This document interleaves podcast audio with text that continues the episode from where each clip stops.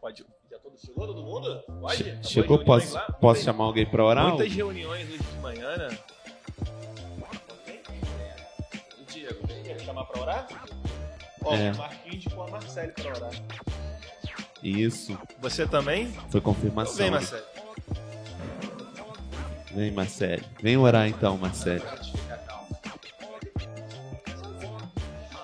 Alô, som? Brincadeira. Oremos. Pai, te agradeço por essa manhã, te agradeço por esse tempo, esse tempo de ensino, Senhor. Ministra os nossos corações. Fala com a gente, Senhor. Abre o nosso entendimento, Pai, em nome de Jesus. Que aquilo que sair da boca do Felipe e da Camila, Senhor, venha direto do teu coração para nós, Pai. Amém. Amém. Aleluia. Bom dia, Felipe. Bom dia. Bom, Bom dia, gente. Tudo bem? Bom dia. Bom dia bom, né? Bom dia gostoso. Bom dia. Hoje a gente vai receber alguém muito especial. Marido da Camila. Aí sua, sua filha ontem mandou bem, hein? É, Mariana. A Mari arrasou. ontem mandou bem no Torta na Cara. Pai da Mari, professor, língua portuguesa, Felipe? Isso. Língua portuguesa. Mestre, mestre dessa casa. Aleluia. Felipe Mouto. Felipe. Seja muito bem-vindo, meu amigo. Amém, meus amigos. Bom dia. Bom Tá dia. Felipe? Felipe, Felipe, Felipe, Felipe. É porque é difícil fazer esse movimento assim. E aí, gente, tudo bom? Vamos lá? Vamos começar? Bem-vindo, meu amigo. Chegou esse dia. Amém. Felipe, quando foi convidado, ficou meio tenso. Ainda tô, né? Apavorado. Não, fica tranquilo. Fica tranquilo. A, gente, a gente é gentil, a gente, a gente vai caminhar bem. Prazer te receber, cara. É, a gente vê que há uma, uma necessidade muito grande de ouvir, né? Uma necessidade muito grande de todos ouvirem, ouvirem alguém que tem algo bom a passar. Porque no meio de muitas vozes, assim, e existem muitas vozes, é, esses dias eu estava fazendo um, uma análise assim, é, quantas vozes eu ouço por dia. Então eu abro o Instagram, cara, e você vai rolando ali pra cima, você ouve um turbilhão de vozes, assim. Ouve vozes do seu trabalho, ouve vozes ah, na condução do seu trabalho, quando você chega em casa, você conversa com diversas pessoas. E existem dezenas, talvez centenas de vozes que você ouve por dia. E quantas delas trazem uma, uma fonte, vem de uma fonte boa, né? De uma palavra de Deus, assim. Eu acho que o, o mestre é a pessoa é, certa para estar aqui esse dia para a gente ouvir de. Deus através da voz do mestre, ouvir a voz de Deus através da voz do mestre. E assim, é, a gente queria saber, né? O que, que é o mestre? O que, que ele faz? Começa assim já? É que eu começo assim. É quase um Globo Repórter, assim, onde ele vive, o que, que ele conta e tal. Mas assim, cara, qual é a função do mestre, né? É, é dentro do, na- da nossa caminhada, dos cinco ministérios, né? enfim, da visão apostólica, qual é, qual é a função do mestre? Quem é o mestre? O que ele faz? O que ele tem que fazer? Enfim, a gente queria te ouvir. Amém, gente. Bom dia. Efésios 4.11, eu acho que todo mundo já deve saber de cor, né? Fala que Jesus repartiu do dom que estava sobre ele, né? A gente chama de é, o dom de Cristo. Alguns autores não falam que é o ministério quíntuplo, mas na verdade é um é o dom de Cristo, né? Foi repartido. Significa que cada um recebeu uma parte, ninguém recebeu tudo. Então, os cinco dons ministeriais são eles têm que trabalhar juntos porque cada um recebeu uma parte do que estava sobre Cristo. Efésios 4:11 diz que quando ele subiu, ele deu dons aos homens, uns para apóstolos, outros para profetas, evangelistas, pastores e mestres. Ah, eu creio que aí ele fala, né, o objetivo do dom de mestre na igreja. Então também e de todos os demais, né? Para que nós não sejamos como crianças imaturas levadas de um lado para o outro por todo o vento de doutrina, quando de repente alguém aparece ensinando determinada coisa e você se empolga com aquele discurso, com aquela emoção, com aquela retórica. Mas como você, se você não conhecer a escritura, aquilo que Deus sempre falou, né? Martin Scott, num livro dele sobre o profético, ele fala que o, que o mestre ele está alinhado com aquilo que Deus sempre falou. né? O profeta ouve aquilo que Deus continua falando. né? E têm que trabalhar juntos, né? Atos 13, 1 fala que profetas e mestres trabalhavam na igreja de Antioquia. Era uma igreja de profetas e mestres. Então, é, alinhando aquilo que Deus fala, Deus não muda aquilo que ele sempre falou. né? Então, ah, a gente precisa trazer à igreja o conhecimento daquilo que são os princípios eternos de Deus, né? Os pastores vão dar conselhos, é, porque existem, não é tudo que está escrito na Bíblia, né? A Bíblia não está escrito com quem você vai casar, não está escrito sobre o emprego que você tem que aceitar, o emprego que você tem que recusar. Então os pastores dão conselhos e aplicação prática, mas de princípios eternos. A gente não pode aconselhar, profetizar, evangelizar, exercer qualquer dom ou ofício sem o, o que é o princípio eterno. Eu acho que o trabalho do mestre está ligado à ferramenta do mestre, que é a Bíblia.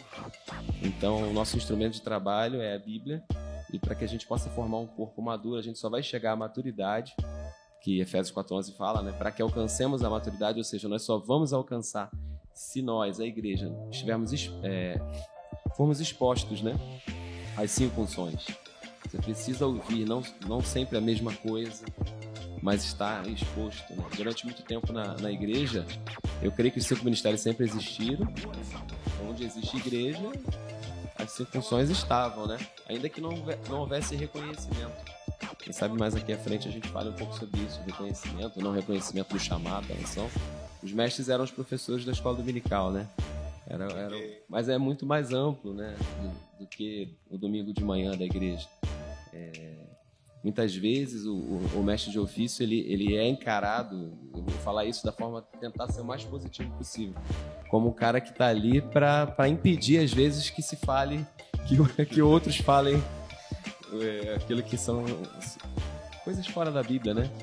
Eu acredito que existem coisas que são extra-bíblicas e eu uso, eu falo. Pedro foi crucificado de cabeça para baixo. É extra-bíblico, né? A história da igreja que conta, a Bíblia não conta. E não é errado falar. Você tem que ensinar o que é bíblico como certo, acrescentar o extra-bíblico como curiosidade, mas você não pode falar o antibíblico, né? Então, mas aí, aí é uma linha tênue, né? Às vezes a pessoa traz aquilo que é extra-bíblico, mas em algum momento aquilo, aquela experiência, aquele sonho, pode ser algo antibíblico. Então o mestre atua para não deixar que, que, a igreja seja imatura, seja criança, seja levada por qualquer vento de doutrina. Nós só vamos atingir a maturidade com o trabalho dos cinco dons ajustados, unidos. E eles sempre estiveram na igreja, eles só precisam ser, se alguém está me assistindo aí, está aprendendo sobre os cinco ofícios, eles só precisam ser reconhecidos na igreja, levantados e, e serem ouvidos como, né? Jesus disse que quem recebe um profeta como profeta tem o galardão de profeta.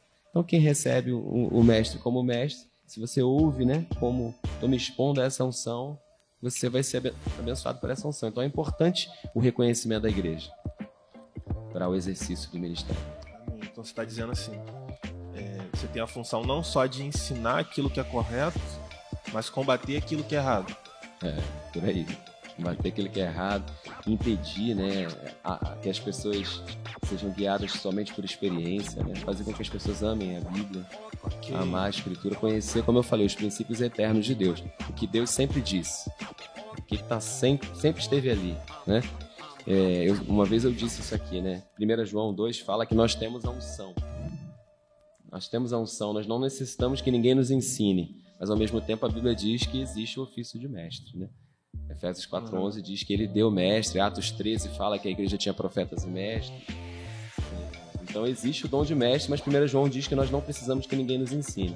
Aí um dia eu falei isso aqui na igreja, né? internet é um negócio que a gente fica nervoso, às vezes pega um corte do que a gente fala, né? Aí acho que escreveram, é, tá certo, tá? O que escreveram, mas assim, fora de contexto pode soar mal, né? É, a frase, resumindo, era assim: você não precisa que ninguém te ensine. É uma coisa assim. Mas assim, o texto diz isso. Mas o que, que isso significa? Explicando, né? 1 João 2, acho que versículo 20: Vocês têm a unção do santo e não necessitam que ninguém vos ensine, porque a própria unção dentro de você te ensina. Então, como a interpretação da Bíblia ela tem que ser, nunca é isolada, você tem que é, responder um texto com outro texto. Né? Se existe quem ensine na igreja e é a própria unção que te ensina, eu junto os dois e eu falo que, na verdade, quando eu te ensino é, e é de Deus, você não aprende de mim, você aprende, a unção que está dentro de você confirma que aquilo é verdade. Amém. Né? E quem te ensina é a unção que está dentro de você. Amém. Né? Amém. Então, não sou eu que estou te ensinando. Se, não, se o que eu falar é da minha cabeça, e às vezes você vai ouvir uma pregação, uma mensagem que, que é a emoção da pessoa que falou, é a humanidade da pessoa que falou. Aí você vai ouvir aquilo ali, não, a unção que está dentro de mim não, não, não confirma isso que está ali. Né? Então é nesse sentido que João fala: olha, vocês sabem, a unção está dentro de vocês. É, então os profetas estão para tirar a cera do seu ouvido, aí, os mestres estão para tirar a cera do seu ouvido para fazer você é, entender né, aquilo que, tá, que o Espírito sempre estava dizendo. Então de repente sai do teu espírito e vem para tua mente, né? É revelação. Revelar quer dizer a raiz da palavra, né? Tirar o véu. Quando alguém é velado, né? Num sepultamento, coloca-se o véu sobre a É, pessoa. Antigamente, Antigamente. antigamente tinha isso. Aí, revelar é tirar o véu. Então, eu creio que existem coisas que nós sabemos, conhecemos, sa- sabemos da Bíblia com a cabeça, mas essas coisas estão veladas. Quando você se converte, você já sabe de tudo. Tá tudo aí, né? Sobre Cristo. Mas aí a- a- o caminhar vai revelando, né? Existem coisas que eu conhecia mentalmente da Bíblia. Com o tempo aqui eu vou contando as histórias, né? E a gente viu que eu não tinha revelação né, daquele assunto. É quando você conhece o que está escrito, mas você não vive. Então você precisa que alguém te revele, né? A tua mente concorda, né? É, Kenneth Hagin, ele fala, né, que era o assentimento mental. Você concorda com a cabeça, você concorda com a mente. A Bíblia tem razão. Mas não quer dizer que, que aquilo se tornou uma revelação dentro de você. Então, existem vários tópicos que, que a gente pode estar andando na, na vida cristã e não tá tendo revelação. né? Amém, amém. Glória a Deus. Não, é porque a gente pergunta assim, porque a gente caminhou por muito tempo. Eu acho que a maioria, não vocês são mais novos, né? Mas a maioria que já tem mais de 20 anos andava muito com aquela visão do, do pastoral, né? Então todo Aham. mundo sabe mais ou menos o que um pastor Faz. faz. Porque, tipo assim, a gente conhece o que o pastor faz. É, aí agora a questão do apostolado e tal, aí o profético e tal, então tinha muita dúvida sobre isso. E o mestre. Então, assim, é, há uma curiosidade em saber isso e, e porque a gente ainda não está tendo tanto, né? Aham. Tantos mestres assim, quanto, porque a gente vê uma quantidade muito maior de pastores, porque todo mundo já entendeu isso. E, e assim, eu queria saber, é, na verdade, assim, é até uma meio que uma questão minha e tal, de entender como que é, a pessoa, como você descobriu isso? Agora vem pro, pra minha história. Né? Isso. Como você descobriu isso? E, e porque, assim, eu acho que ah, alguns são jovens na igreja e tal, não sabem a trajetória do Felipe, né? Então, o Felipe foi levantado primeiro evangelista, né? E teve até um período de missões, mas deixa ele contar, então quero, quero que você conte a sua trajetória. É. Com- como é que foi isso, entendeu? É, desse processo, tanto até do levantar, de ser é, reconhecido, né? Evangelista, para depois esse período de transição. Como é que foi isso para você e tal? É, é, dia 20 de setembro de 2008 Eita, ele Nossa, datas, temos ele é bom de né? data. foi o dia que, que eu fui levantado com a minha esposa né, no, no ofício evangelístico. Nós. Foi assim, né? Em 2006, a igreja passou, da trans- passou por uma transição, né? Do entendimento apostólico, quando o nosso pastor foi é, conhecido no ofício apostólico. Ele já fluía no apostólico, mas chegou ao entendimento que a gente era uma igreja apostólica. E uma das características do, de um, do apostolado, né? Ele levantou um presbitério local, né? Já estava ali, né? Ele começou a ativar, capacitar. Então, em 2006, começaram um negócio chamado Célula de Ministério. Esse era o nome que a gente dava na época. Ele, ele chamou um grupo e eu fui convidado para estar nesse grupo. Nesse grupo, falaram assim: é um grupo que o apóstolo está formando. O nome é Célula de Ministério. A Camila disse que não sabia para que, que ela fazia parte. O nome é Célula de Ministério. Então, o objetivo era que no final formasse. E a pessoa que me convidou falou, não foram claros com ela, né? comigo foram, falaram assim: não, é porque vai levantar os próximos pastores, evangelistas, mestres, profetas. O convite foi assim. Só que eu achava que era um negócio, eu tinha 20 anos, né? Acho que eu tinha 20 anos. Achava que eu, que eu ia ser ungido daqui a 10 anos, sei lá. Os próximos pastores de Terra Festa, os próximos. Era, era muito. Eu aceitei o convite para participar do grupo, mas não quer dizer que eu. Aí demorou dois anos, foi assim, relativamente muito rápido, né? Pra, enquanto a gente estava ali sendo discipulado, aprendendo sobre os cinco ofícios. E ali a gente se identificando com as cinco funções, eu, eu vou contar como é que foi. Se eu esquecer alguma coisa, a Mila me lembra. É, a gente estava aprendendo o que, que era o evangelístico, o que, era o profético. Aí o apóstolo botou a gente numa roda, um belo dia, ele já estava determinado a, a ungir a gente.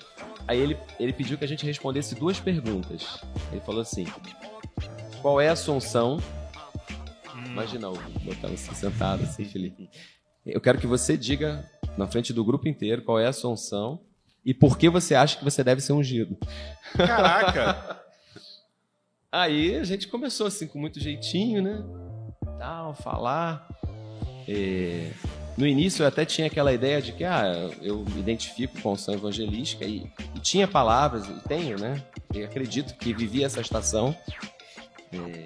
porque era é, praticamente era aquilo que eu pregava, aquilo que eu ensinava. O, meu, um dos livros aqui, é esse aqui, ó, onde eu mostro. Carta ao Mundo. Também esse aqui, uma carta ao mundo. Porque foi a primeira matéria que eu ensinava na igreja, era evangelismo. Então foram 10 anos assim de estudo e que eu botei nesse livro aí. E aquela experiência daquele tempo, eu e ela, a gente tinha essa convicção e tínhamos profecias a esse respeito. Mas desde aquela época de 2008, quando ele fez essa reunião e perguntou por que a gente deveria ser ungido, já tinha lá no meu coração que eu podia ser ungido os dois logo. Evangelista e mestre, né? Apesar de ser uma coisa que que, que na época, assim, era. Era tudo muito novidade, gente. Hoje uhum. vocês já estão mais acostumados. Mas assim, chamar uma pessoa de mestre na igreja parecia que estava chamando um. Venha cá, mestre. Reverendo. Lembra da... É, a praça é nossa, já viu? Até hoje, quando alguém fala mestre, eu respondo, uau! né? Parece aquele personagem. É, uma, é um nome estranho de tu chamar uma pessoa, né? Tu Sim. chama de pastor, tudo okay. bem. Então, assim, é muito estranho. Até na época a gente falou, vai ungir a pessoa mestre? A gente perguntou isso mesmo, mas vai ungir a pessoa mestre mesmo? Como é que unge? A gente nunca viu isso naquela época. A gente nunca tinha visto, apesar da, da Bíblia ter, a gente nunca tinha visto. Evangelista a gente era um nome mais comum que as igrejas usavam com, com, com um entendimento diferente, né? As pessoas, é, quando eu anunciei que eu ia ser ungido evangelista, falaram assim: ah, continua, meu irmão, que em breve você será pastor. Porque era um plano. Era um plano. É. É na Assembleia, na Assembleia, na Assembleia. Continua fiel, porque você é obreiro, depois você é evangelista, depois você vai a pastor. É um plano de carreira, é isso? Um plano... É, alguém me perguntou também se era uma coisa militar, ah. assim, uma questão de patente. Mas não. É... Então, naquele tempo que estava amadurecido dentro da gente, confirmado por Deus e o que a gente experimentou foi o manto aí do, do evangelista, eu e ela, né? Então, até eu achava naquela época que, que não precisava ser ungido, que ele perguntou por que você deve ser ungido.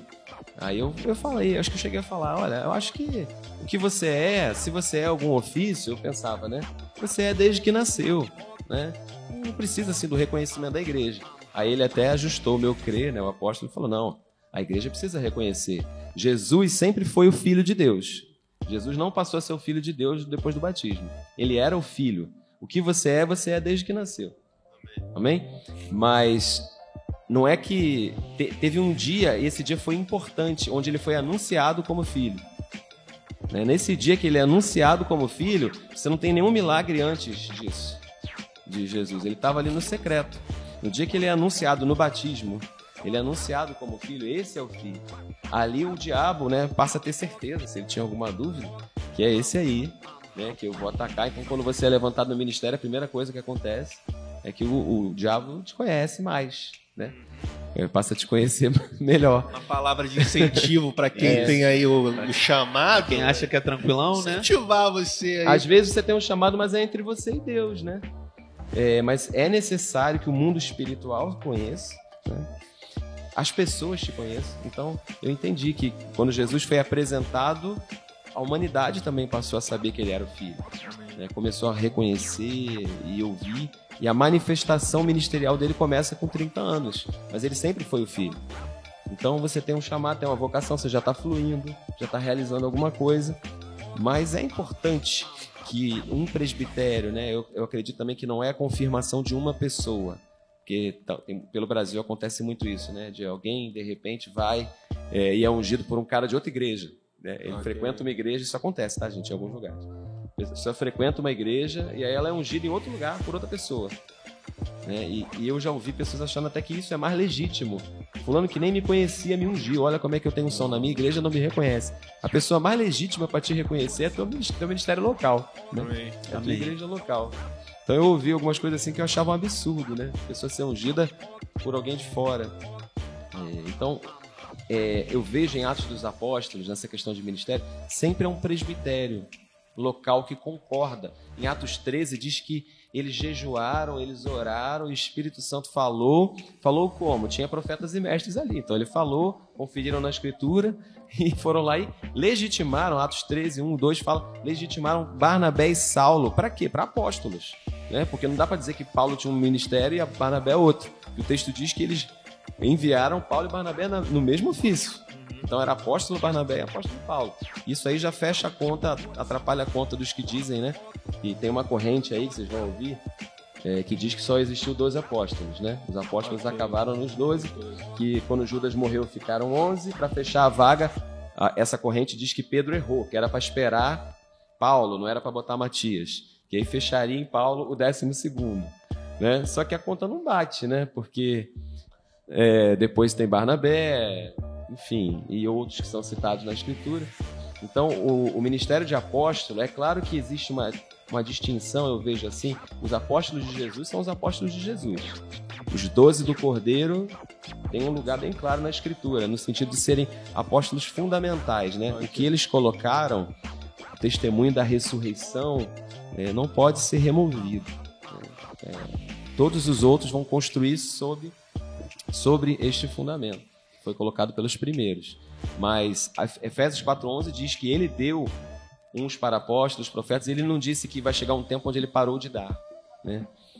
A mesma corrente tradicional, às vezes, que fala que os apóstolos ficaram no passado, que os profetas ficaram no passado, é a mesma corrente que diz que os milagres ficaram no passado, que tudo foi para a igreja primitiva. Falar em línguas era para a igreja primitiva. Isso aí, tem Eu, eu acho que essa ideia do, do, ele parar de dar, né? É texto à frente já, já esclarece tudo isso. Até que. Até que todos cheguemos, né? É, é aí que acaba. É exatamente. aí que acaba. Aí que quando ele para de dar os mestres. Quando a gente chegar mais. à maturidade, você olha assim pro nosso meio e fala assim: hum, cara, a gente não chegou na maturidade ainda, não é, é possível. A não. gente precisa muito. A gente precisa muito do apóstolo, a gente precisa muito do profeta, a gente precisa muito do pastor, a gente precisa muito do mestre. A gente ouve, fala muita besteira ainda. Não vou nem falar ouvir. A gente fala muita besteira ainda. E é real, cara. Pega aí, é, é, puxa na sua mente aí uma coisa que você já falou da Bíblia, que foi besteira. Não pô, pelo teu coração estar corrompido, cara. Você não é um falso profeta. É, desculpa, é ignorância, falta de conhecimento, né? Eu não sabia e eu. Tradições. Tradições. Até. Eu a ouvi gente, e larguei. A gente fala do, do, do catolicismo romano, né? Que coloca a tradição da igreja no mesmo peso que a escritura. Mas a igreja evangélica também tem uma tradição oral. Uhum. Né? A gente fala assim, ah, é tradição, não é escritura. E a gente sempre fala do outro, né? Na, na igreja tradicional é assim, na, na, na, outra religião é assim. Mas às vezes nós estamos cheios de tradições uhum. que a gente coloca como se fosse o peso da escritura. Então, às vezes, o, o trabalho do mestre é também dizer: olha, isso aqui é até bom, é uma tradição. Mas isso não tem o mesmo peso que a escritura. Uhum. A escritura é a escritura, a tradição é a tradição.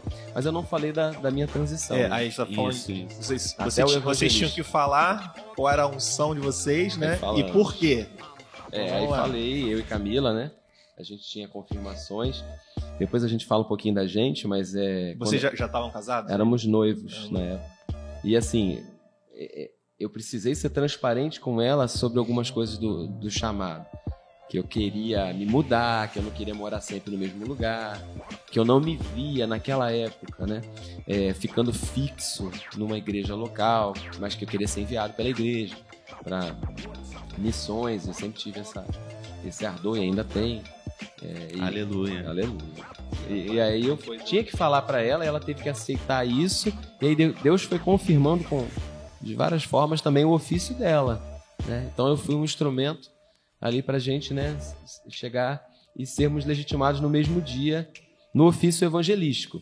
Mas naquela época teve, um, é, entre as profecias, eu recebi, sei lá, dez profecias sobre o ofício evangelístico. Que a profecia é válida, tá? Mas eu primeiro Deus falou comigo no meu quarto, que eu era evangelista. Amém. Meu quarto. um dia eu peguei minha bicicleta e fui e fui andar por Nova, Nova Cidade, Vila do Céu. O bairro ali, eu, eu nasci e cresci na, na rua Buraém, e aí é o início de Vila do Céu. Eu peguei e tinha uma. O início de um bairro ali, Nova Conquista, começando.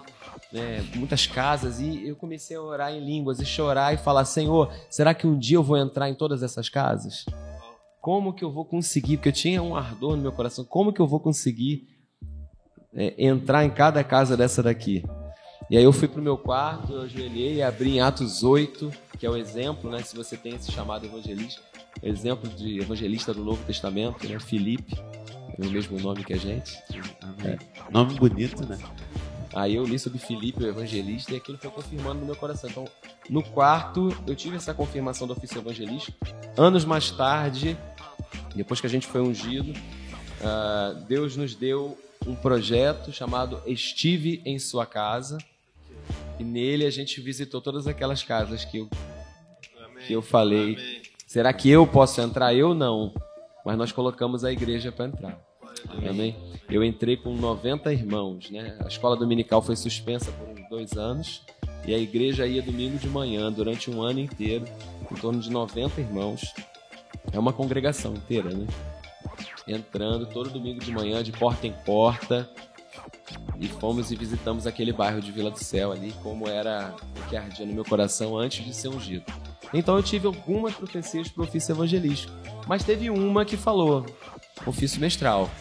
E aquilo ficou no meu coração, por isso que eu falei, será que não pode? Porque eu gosto das duas coisas, né? Eu gosto de missões, evangelismo, eu, e eu sinto meu coração arder por isso, mas sempre tive um, um, um ardor pela palavra, e na minha época é, acreditava-se, talvez vocês possam ter ouvido alguma coisa assim também, que evangelista não precisa saber muito da Bíblia, que evangelista só fala para os perdidos, então não precisa saber tudo, né? Então, só que Jesus salva, cura, liberta e batiza com o Espírito Santo, né? Então, é... só que quando eu leio Atos 8, Filipe é, diz que, acho que no versículo 33, ali, quando ele batiza o eunuco, naquela sequência ali, fala que o eunuco se interessou em ouvir e Filipe, come, ele, ele lê Isaías 53, né? Filipe, começando nessa escritura e em diversas outras, provava que Jesus era o Cristo.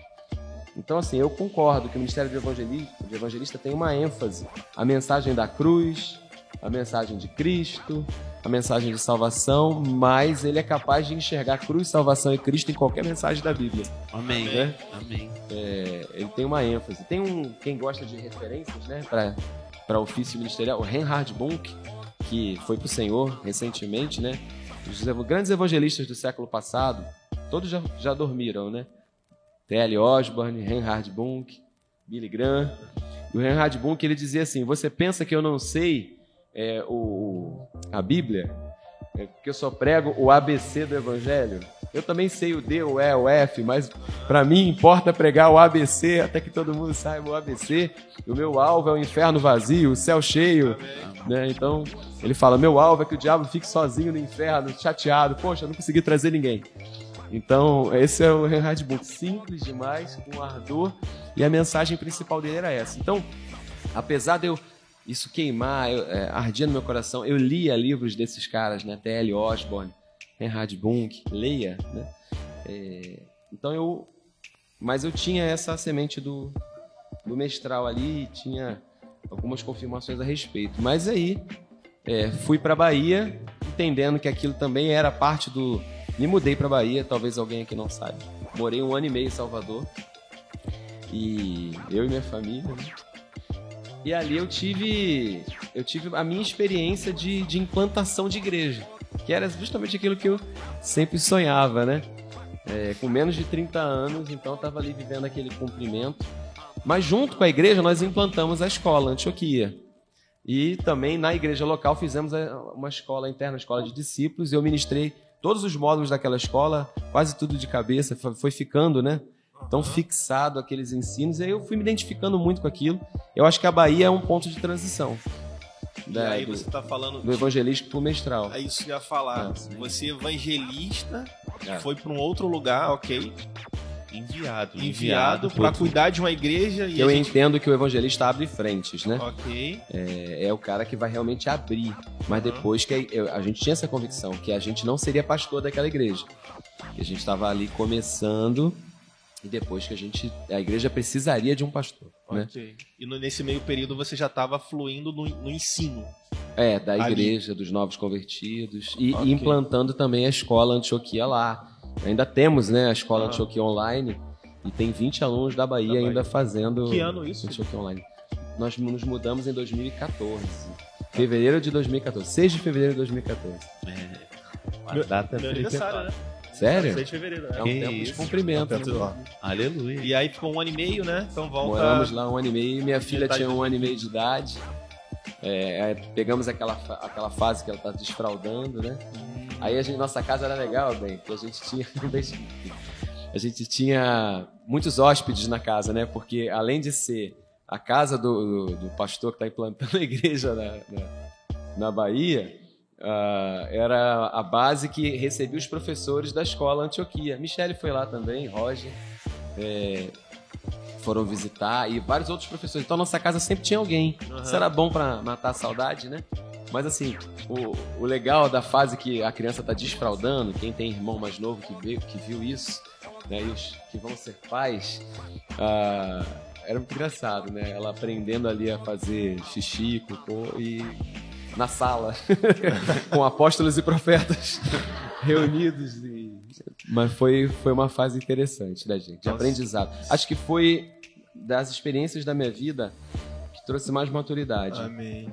trouxe mais mudança para nós dois, né? Maturidade física, né? Como homem, como mulher, como casal, porque a gente não tinha ali ajuda de família e socorro, a gente tinha que aprender as coisas. E ministerialmente também tínhamos cobertura, mas a gente também teve que aprender a lidar com as pessoas ali no. É Então, interessante. Você volta pro Rio metade de 2015, né? Eu voltei em julho, de 21 de julho de 2015. As datas. aniversário do apóstolo, cheguei aqui. É, aí em 2015 eu voltei para o Rio e aí começa, eu ainda atuando no evangelístico. Aham. O Cláudio é, é, é evangelista na época aqui, a gente trabalhando muito junto e fizemos ainda alguns congressos e tudo mais. Mas ali já no meu coração precisava conversar com o apóstolo sobre porque quando eu voltei, o, o apóstolo fez um, um ajuste, né, para ah, o que, que você vai fazer na igreja local? Você vai tomar conta das escolas. A princípio, a, a parte de ensino aqui da, da igreja local. A princípio, eu achei, acho que ele achou também, não sei, que era só uma questão de suprir uma necessidade. Né? Mas caiu assim como a mão e a luva, sabe? Assim, eu, eu peguei aquela escola ali, Lisiane, dessa época, né? Como. Parece que era, era- eu amava aquilo ali. Eu amava arrumar as cadeiras e ver aquele lugar cheio.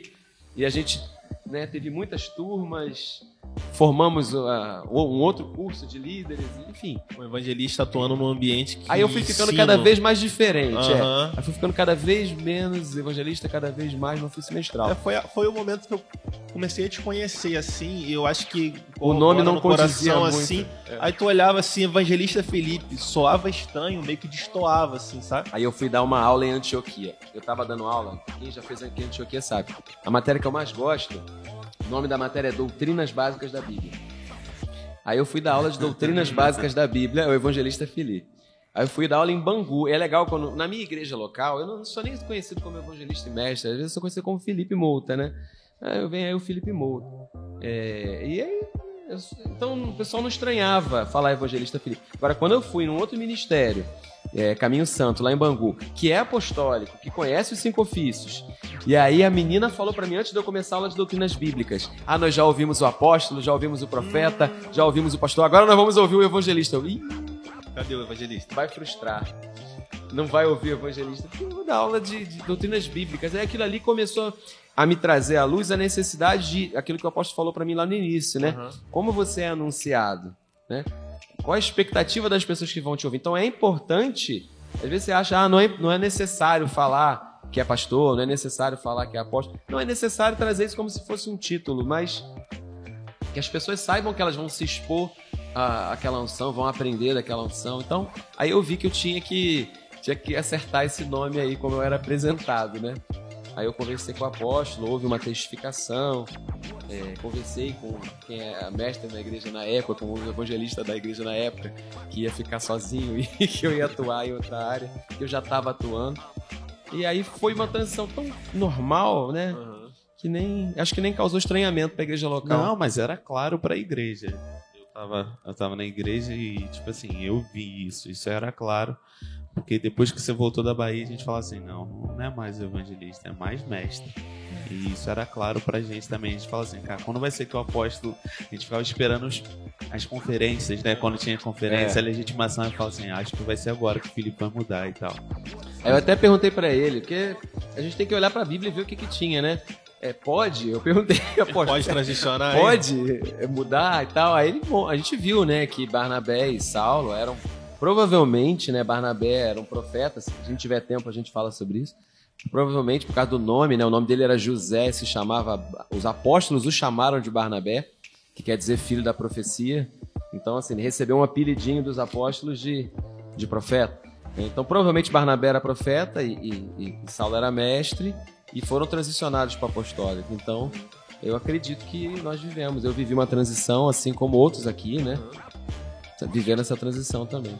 Você, você citou alguns livros aqui, né, que você leu. E, cara, é meio impressionante, assim. Eu acho muito interessante quando alguém tá conversando contigo e fala assim, em tal livro, em tal lugar, assim, assim, tá escrito isso. Cara, é, é, é tem muito isso do, do mestre, né? O, me, o, mestre tá lendo o tempo, Marca, ele precisa ler, é. tem que marcar, né? Você escreveu dois, a gente vai falar deles aqui. e aí, o, o brasileiro ele tem a dificuldade. O brasileiro tem algumas dificuldades, mas uma das dificuldades brasileiras é de ler. Ok? E como isso impacta pra gente como cristão? Porque, assim, Deus não deixou pra gente, é, é, sei lá, um vídeo, um podcast, um... Deus não deixou pra gente um tutorial de, sei lá, de como ser santo em vídeo, em áudio, sei lá. Deus deixou um livro. Então a gente tem um livro. E, e como isso impacta pra gente, assim, como juventude brasileira, Sim. esse problema de ler. Eu, eu falava isso pra Camila, eu falava isso uh -huh. esses dias. Como é difícil essa galera ler. Como é difícil interpretar um texto. Você é mestre e professor de, de língua portuguesa, é. então assim. Cara, Quando cara... eu fiz a faculdade, aqui vocês vão né, pra faculdade também. É, eu fui com esse entendimento, porque na época perguntaram para mim, me encontraram na, na, na faculdade e perguntaram: você tá fazendo administração ou, ou direito? Eu falei, letras? Aí a pessoa, pra que que é isso? Eu falei, ah, pô. Aí eu, na, com 18 anos eu falei, não, porque eu quero escrever. Não era nem. Eu gosto da questão de ser professor, eu quero escrever, eu quero dar aula, é aquilo que eu me identifico, né? E aí você perguntou como fazer, né? Essa galera. Cara, é, é, tem um impacto muito grande nisso pra gente, assim, é, sabe? Eu acredito que tem que ter o estímulo, a leitura, mas assim, eu também, aqui eu faço um apelo para aqueles que estudam e que têm um pouquinho mais de facilidade com isso, que a gente tente também buscar outros métodos de, de transmitir as doutrinas bíblicas. Porque quando você fala de doutrinas, é, por exemplo, espíritas, né, reencarnação, se você perguntar a um brasileiro médio, a um jovem, o que é reencarnação, ele sabe explicar. Pergunta o que é redenção e justificação, ele não sabe explicar. Então, okay. talvez o nosso método de transmissão da nossa doutrina né, é, é muito acadêmico. É palestra, é pregação, é livro. Então, atinge uma fatia que, que pode ter isso. E, e como é que a reencarnação é ensinada? Novela, uhum. teatro, música. É, eu lembro, eu era criança, né, vocês não. Mas eu, eu, eu lembro da, da minha família vendo aquela novela A Viagem né? Que o cara morria, aí ia pra um lugar, depois voltava na Terra.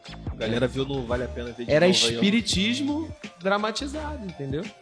Então, é, eu acredito que a gente tem que buscar novas ferramentas aí de, de trazer a nossa doutrina de forma popular. Como que a gente atinge quem não sabe ler? Ou quem é, ou quem lê com dificuldade, né? Quando a gente bota um aluno para ler em voz alta, gente, isso é, é, é revelação, é profundo. Porque eu estou explicando a matéria achando que a galera entende, né? Aí quando eu peço para um aluno ler em voz alta, eu vejo como ele lê. Eu fico assim, uau, é, é por isso que ele não aprende. Porque, por exemplo, tá? No, vocês vão se identificar, não é para condenação de ninguém, tá? Se o que eu falar é contigo, fica rindo olhando para frente que eu não vou desconfiar, que é com você. Mas o, por exemplo, tem um, um passado é o pretérito mais que perfeito. É Ele termina com orar, falara, dissera, pensara. Só que é orar sem acento. Só tô dando um exemplo aqui. E a maioria das pessoas não sabe que aquilo é passado. É, eu vejo quando eu peço para o aluno ler, ele lê falará, pensará. Mas, cara, isso muda a interpretação do texto radicalmente. Então, assim, quando você tem dificuldade de ler, aquele texto não faz sentido para você, porque você tá lendo uma coisa do que é no passado como se fosse futuro, porque não sabe um acento. Entende? Então aí, quando eu peço para o aluno ler, às vezes eu vejo. E ó, essa semana eu conversava sobre versículos bíblicos que as pessoas erraram. Erraram por não saber interpretar um texto. Interpretação de texto. Por exemplo, Apocalipse 2. Volta ao primeiro amor, né? Precisa voltar à prática das primeiras obras. Aí o texto fala assim: Lembra-te de onde caíste, se arrepende e volta. Ele não fala, lembra onde caíste. Ele fala, de onde caíste? Porque ele falou, você estava no primeiro amor e você caiu do primeiro amor. Volta à prática das primeiras obras. Lembra de- o que você era, de onde você veio. Mas ah, eu- ah, alguém conversava isso comigo, que já ouviu pregações assim. Você tem que lembrar onde você caiu.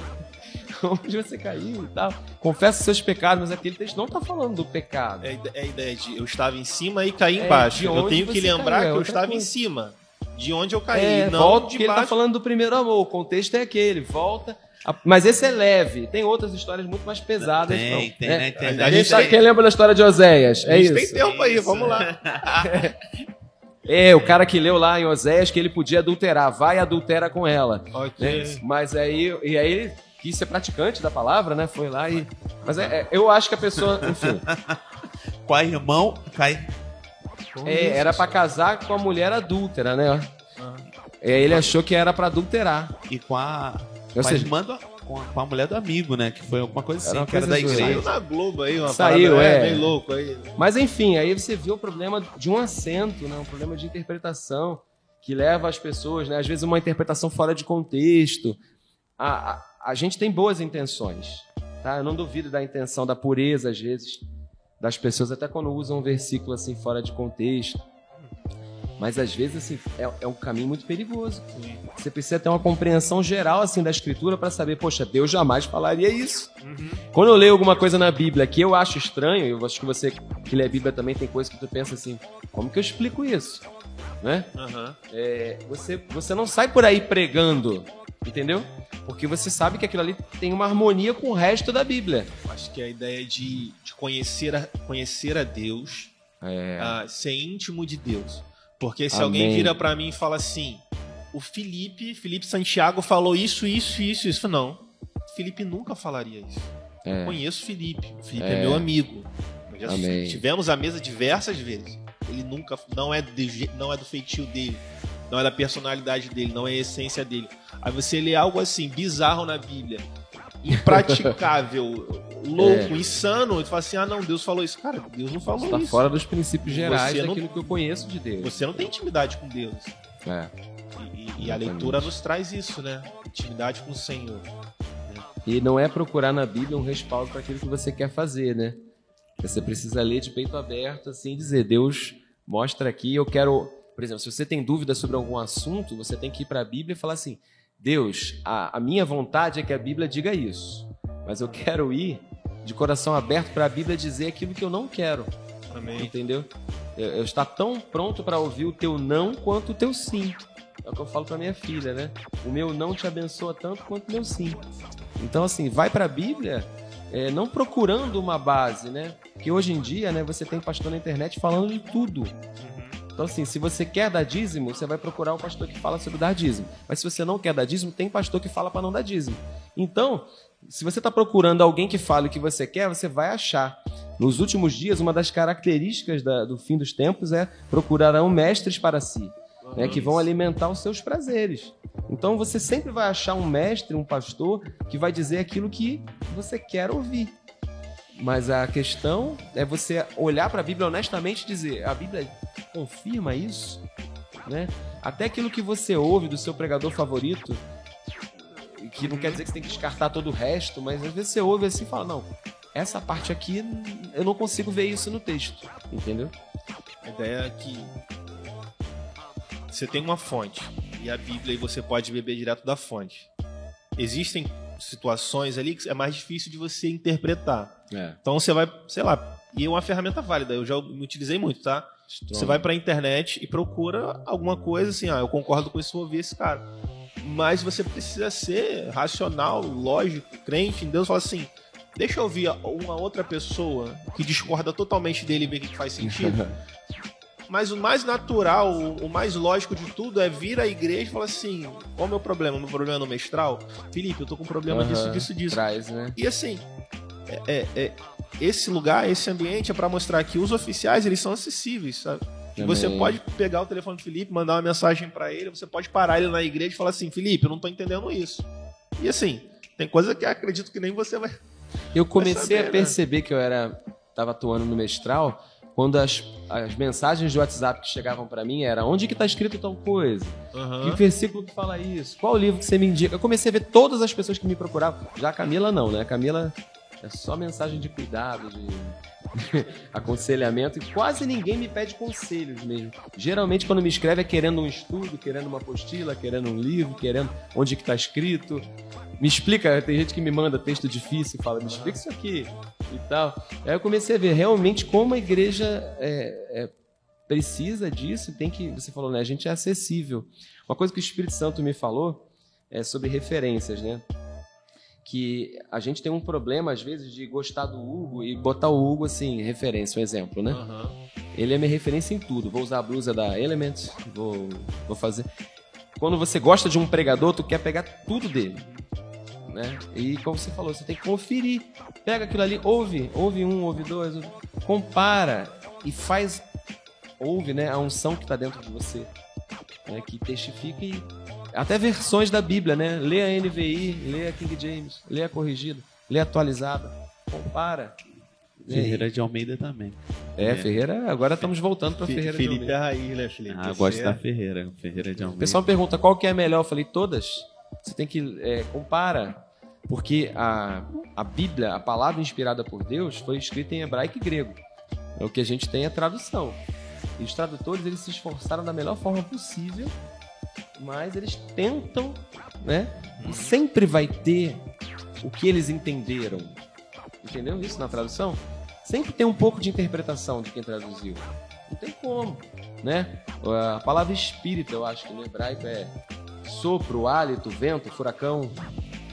Pode ser o espírito de Deus, pode ser o espírito do homem. Então, o cara vai ler o texto, ele pode botar ali a palavra sopro, hálito, vento. Qual, qual é a tradução? Vai depender do. Contexto, E aí meio entendeu? que o cara induz ali o que ele o que ele interpreta já, né? Então assim, é válido você ver várias traduções diferentes, né? Tem figuras de linguagem da época, né? Quem estuda figura de linguagem aí. Tem alguém aqui que é da minha área de afinidade aqui? Tá entendendo o que eu tô falando? Alguém tá fazendo nono ano, terceiro ano? Figura de linguagem, hipérbole, ironia, É metáfora. muito Ninguém, bom velho. essas caras assim, do É. nono ano, entendeu? Do primeiro Ninguém ano. fala. Então, a Todo- Bíblia tem figura de linguagem, né? Aham. Tá- tá cheio. no- quando João fala, né? Não caberiam no mundo os livros que seriam escritos sobre a vida de Jesus. Isso é hipérbole. Não é que literalmente, né? Eu exagero, né? Estou morrendo de fome, estou te esperando há um século. Aí João fala sobre Jesus, olha, não caberiam no mundo os livros que seriam escritos sobre o que Jesus fez. Né? Não é literal, irmãos. Isso. Ok? Não, fala hipérbole. muitas outras, né? Fala, é o exagero, tá, gente? É um exagero, é como você bota. Porque você falou assim, pessoal. Hipérbole. Isso, Dizem que o adolescente é hiperbólico, né? exagera. Tô morrendo de fome, morrendo de Exagerado. sede. Tô te esperando há um século. O mundo todo vai. Algumas mulheres também. O mundo todo vai? Não sei. Só eu que não vou, mãe. Talvez mais É alguém não. hipérbole, né? Mas amém. Vamos fazer um intervalo? É, né? Tocou, né? É, tocou aí. Mas a gente. Tá... A cantina tá ok? Gente, vamos fazer um intervalo de 10 minutos, ok? Também. São on... 10h58, a gente volta 11h08. Voltamos? Voltamos, né? E aí, enquanto o pessoal vai chegando aí, mas. É, é... Algo antes de falar, você escreveu dois livros, né? A Lizzie colocou aqui em pé pra ficar bonito na foto. E tem suco? Que isso? Que isso, gente? Que Como é que eu vou comer gente? falando? Gente, Ah, é como verdade. pode? Vocês adivinharam. A gente, a gente não adivinhou, né? O que acontece? A equipe aí perguntou pra Camila o que, É. que o Felipe gosta. Aí a pessoa, a Camila foi e falou, mas empadão. Que aqui a gente tá pra ser conhecido de vocês, né? Vocês sabem Aham. agora que eu gosto de empadão. Coxinha. Coxinha. Que agradar o Felipe traz um Se um quiser empadão, deixar coxinha. o mestre feliz, vai com empadão e coxinha, entendeu? Fazer uma pergunta bem pra ele falar bastante, aí a gente vai. Comer, né? Como é que a gente vai falar? Isso vai pra internet com empada na boca. Ah, não tem problema não. Tá a mesa, tá. Ah, Nos vídeos vai saindo aqui as empadas aqui, ó, su- subindo. Tira a empada do vídeo, Rodrigo. Dica é, quando o Hugo for perguntar, tu come, entendeu? Que o Hugo dá uma. Quando tiver perguntando, você come. O Rodrigo resolve depois. O Rodrigo resolve? Você, não, você bota uma tarja preta. Pixelado. Podia ter aquela hora do vídeo que fica só o banner e a voz assim do podcast. Pode ser também. Pode. Mas assim, é... tem, tem uma situação, e aí, eu não sei como é que tá agora, tá? Mas na, na minha época, na escola e tal, a gente voltava de férias. Aí a professora fala assim, ó, primeiro dia de aula, cara, era um caos aquilo ali. É, redação, É, como foi suas férias? muito criativo isso. Muito criativo. né? Você não faz isso com seus alunos, não, né? Não, porque redação dá um trabalho enorme. Você. Tu pensa que não dá trabalho na hora, porque o aluno fica 50 minutos ali, né? Acabei meu serviço hoje, eles estão fazendo redação. Mas tu leva pra casa 30 pra ler, né? Então, assim, eu já fui professor de redação, dá muito mais trabalho do que português, né? Que gramática. Não, redação é Que tem que ficar lendo. Aí você metia aquela, nos dias atuais, é, atualmente, redação E o pior, eu não, eu, não acho, eu não acho nem tão ruim fazer isso. O pior é quando bota assim, nos dias atuais, uma coisa que sempre foi. Assim, Nos dias atuais, a violência é insustentável. É, a violência não deve ser admitida. Pô, só nos dias atuais, antigamente podia assim, admitir. Então, assim, o pior é quando vira realmente uma coisa incoerente. Isso é complicado, né? Isso é complicado. Nos dias atuais, a mulher deve ser respeitada. Antigamente, Só não. hoje, né? É Só agora. Nos dias de hoje... E aí tem o lance de você escreveu dois livros. É. Eu li o primeiro, eu li esse daqui. Dá licença. E maturidade. Eu tava lendo antes de começar. É bom, gente.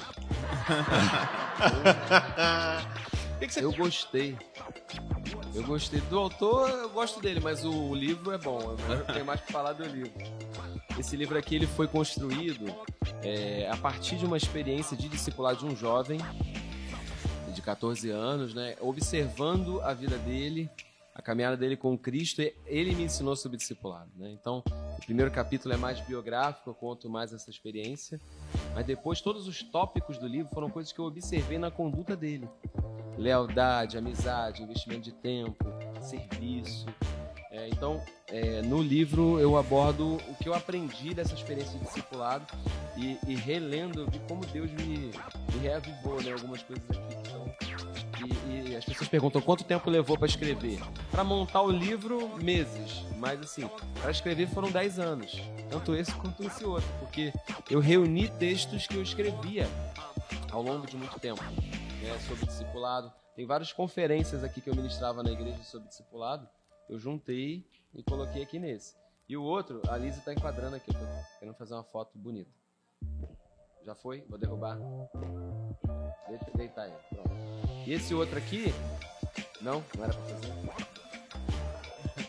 Muito bom, muito bom.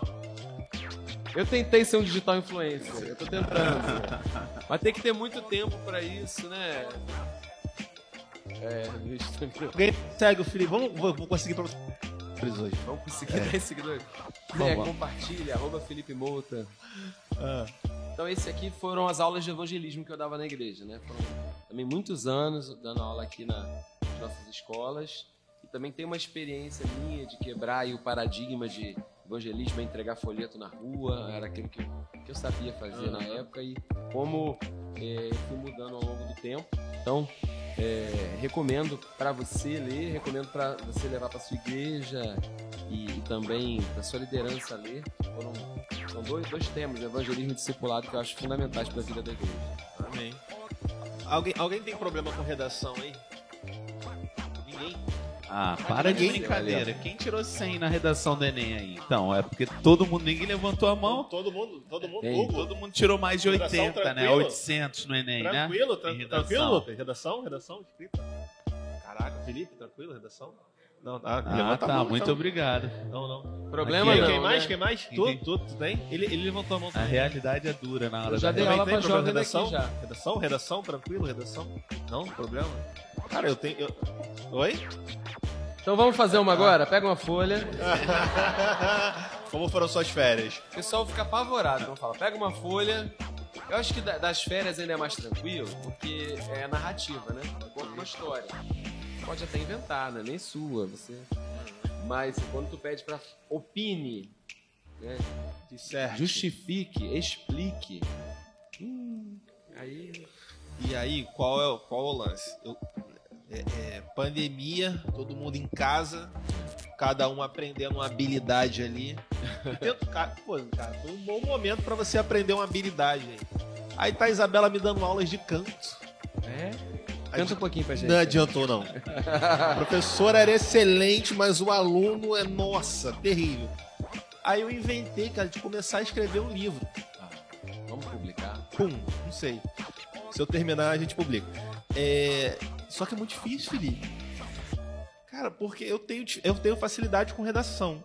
Eu tenho facilidade pra escrever. Mas um livro é muito grande, cara. E aí eu tô lá. é, é, eu sei que tem todo um processo. Você poderia falar, né? Depois de você escrever um livro lá, digitou lá tudo no Word, tem todo um processo que provavelmente é mais demorado depois, né? Mais burocrático. é. Mas é, da escrita eu parei em 30%. E parece que a Do coisa que não você queria do, escrever. do que eu né? queria escrever. Então tem lá todo o esqueleto, tem lá todo um, um esboço, uma introdução, alguma coisa já pronta.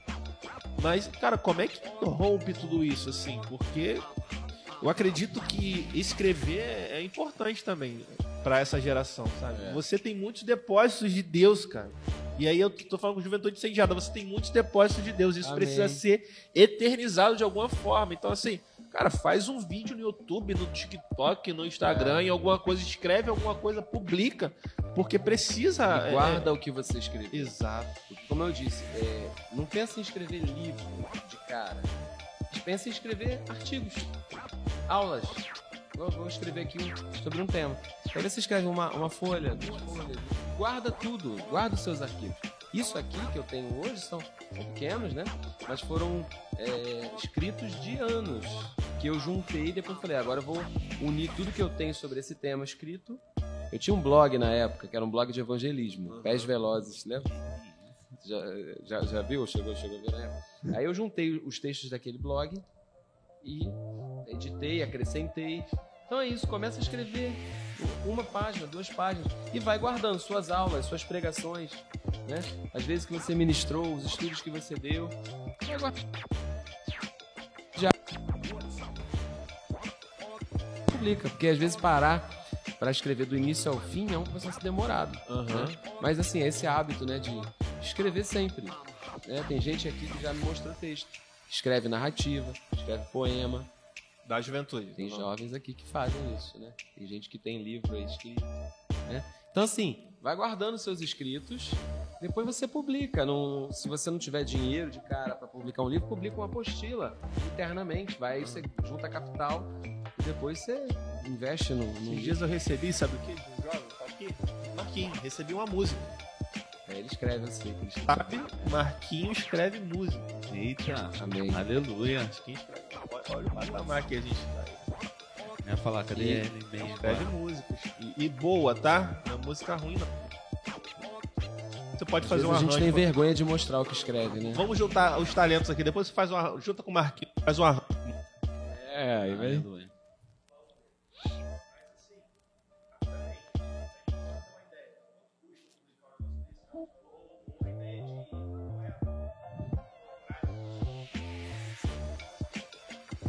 É, vo- você. Eu tenho contato, né? Eu já trabalhei tendo uma editora, mas hoje a gente está parando com a editora. Mas o, o processo é: você tem o texto escrito, já, já tem o seu, o seu livro. Aí é bom você ter o contato de uma, de uma editora. Existe. Existem dois processos, né? Existem editoras que procuram o autor e a editora publica o cara, o cara não gasta nada, a editora também faz os eventos, vende o livro e tira uma comissão em cima do trabalho do cara né? Mas aí são os famosos, né? Tipo assim, o cara é famoso, aí a editora chama o cara para escrever para ela e a editora ganha. né? E existe o autor independente, que é ele que patrocina o trabalho dele, que foi o meu caso, é o caso de muitos. Aí você tem que ter um, valor aí, né? É, considerável.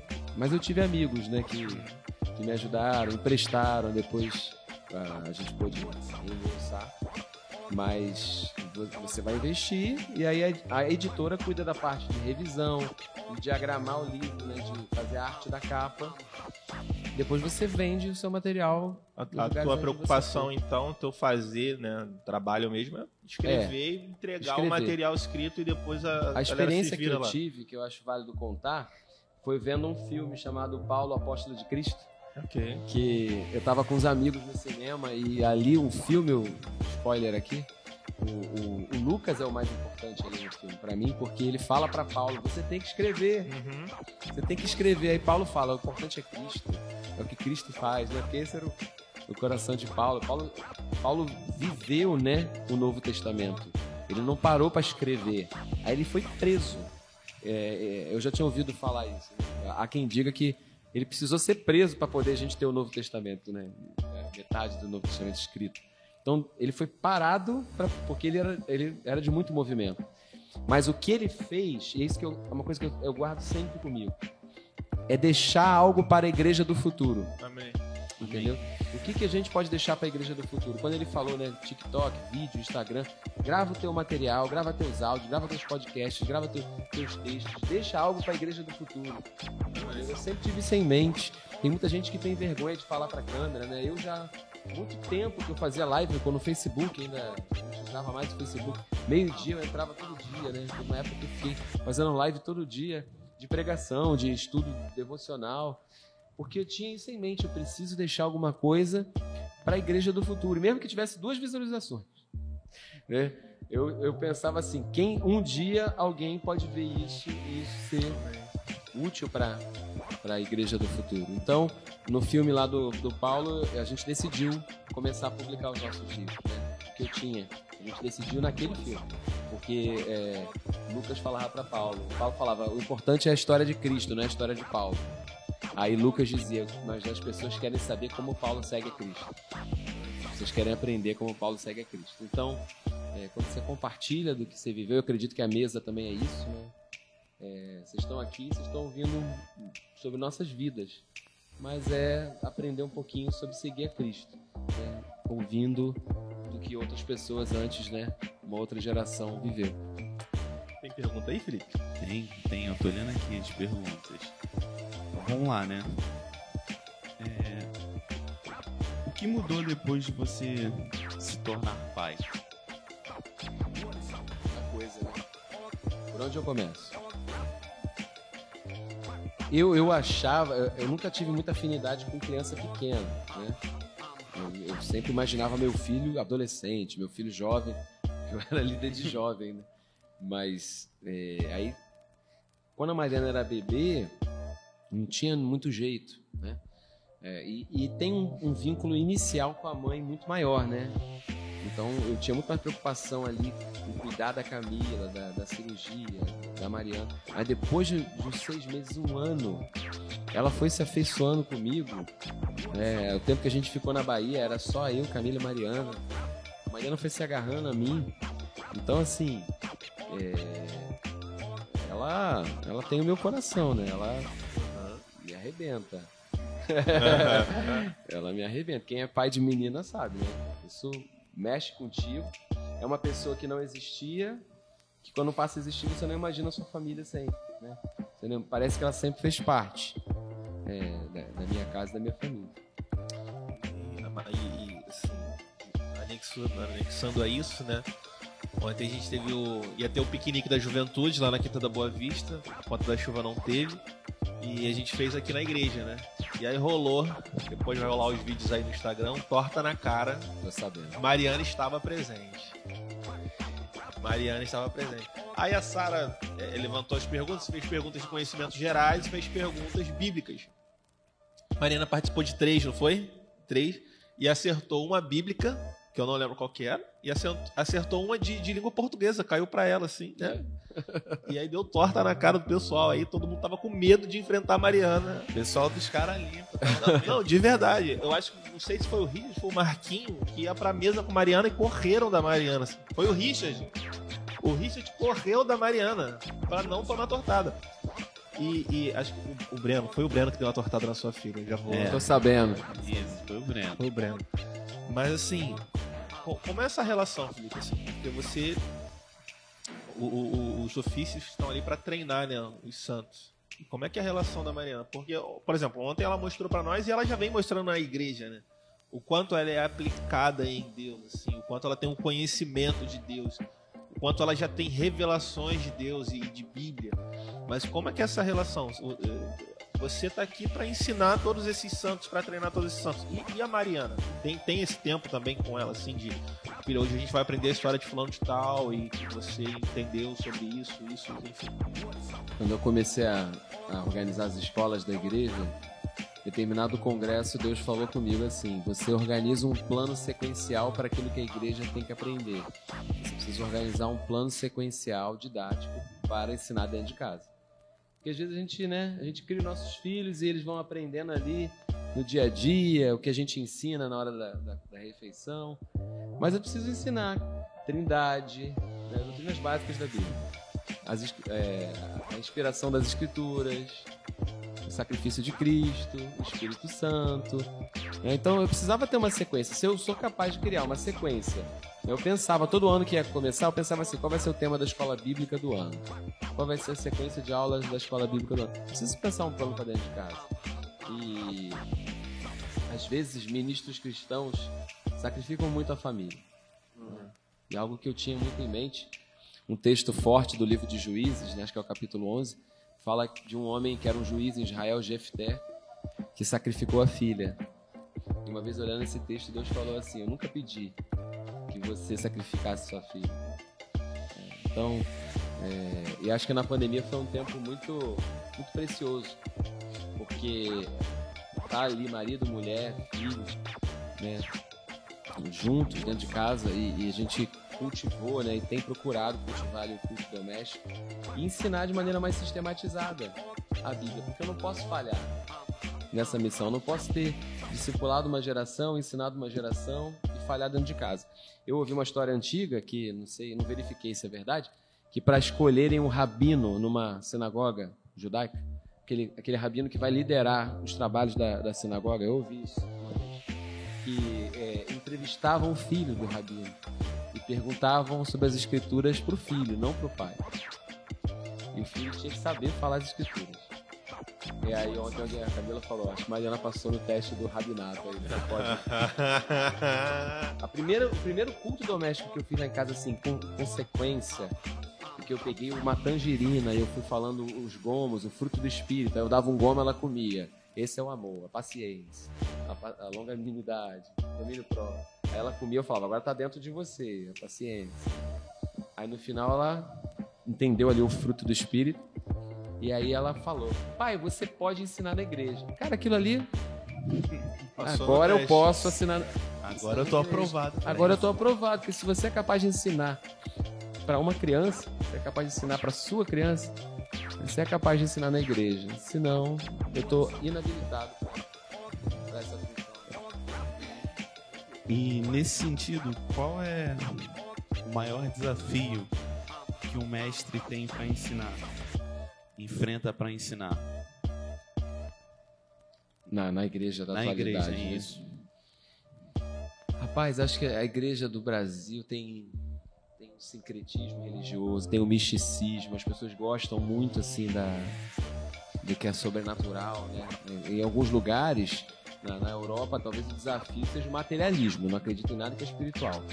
Aqui no Brasil, tudo é muito espiritual, né? E, e, assim, são perigos, né? Perigo da gente espiritualizar o que é natural, perigo de naturalizar o que é espiritual. É, eu vejo muito sincretismo. Eu vejo as pessoas hoje também numa tendência de escolher o que elas querem aprender. Tipo assim, eu quero aprender sobre ansiedade. Aí eu, é, a gente vê muito dessa teologia em, em torno de temas. Se eu escrevesse um livro sobre finanças, de repente já vendido muito mais. Entendeu? Eu, Ok. Talvez eu escreva sobre finanças. Mas é, é um tema, tá na Bíblia. Mas entende? Como curar a ansiedade, como curar a depressão é importante, mas você não tem que buscar a Bíblia por causa da sua demanda. Você tem que buscar a Bíblia com tudo que ela tem. Aleluia. Né? Aquilo que atende a sua necessidade é aquilo que te confronta e muda você. Então eu vejo assim, até a busca das pessoas pelos assuntos bíblicos está relacionado com o eu. Ok.